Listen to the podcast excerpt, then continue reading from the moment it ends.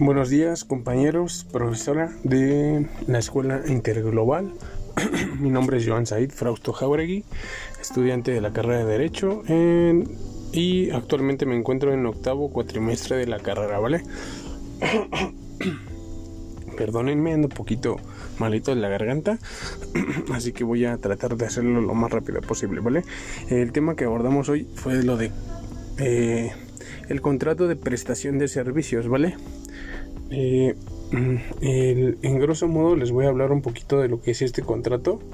Eh, es, un documento de carácter civil mediante el cual una persona, bueno, puede ser mm, civil, tanto civil como de manera administrativa, ¿vale? O sea, ¿a qué me refiero con esto? De que puede ser que nosotros como dependencia, como Estado, eh, requiramos el, el servicio de una persona externa y entonces a esto se le denomina lo de prestación de servicios, mejor conocido como honorarios, ¿vale? Entonces, bueno, es un documento de carácter civil mediante el cual una persona o empresa suscribe un acuerdo con respecto a otra persona que va a realizar una actividad en específico.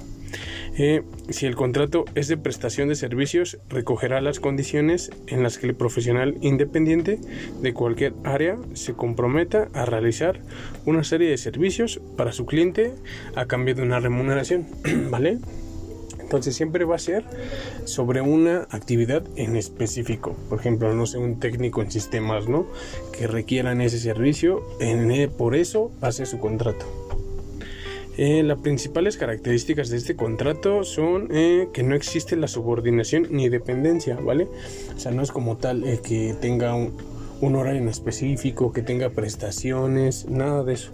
O sea, tú solamente me realizas esta actividad y punto.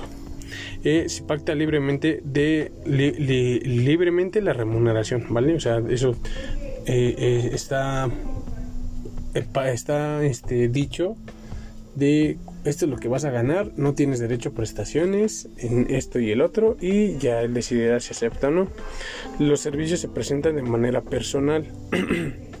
no exonera las partes de las obligaciones fiscales y es un contrato de tipo civil no laboral. ¿Vale? Entonces, estos son como que algunos de los datos eh, importantes para que entendamos un poquito lo que es este tema. Que tengan un excelente fin de semana.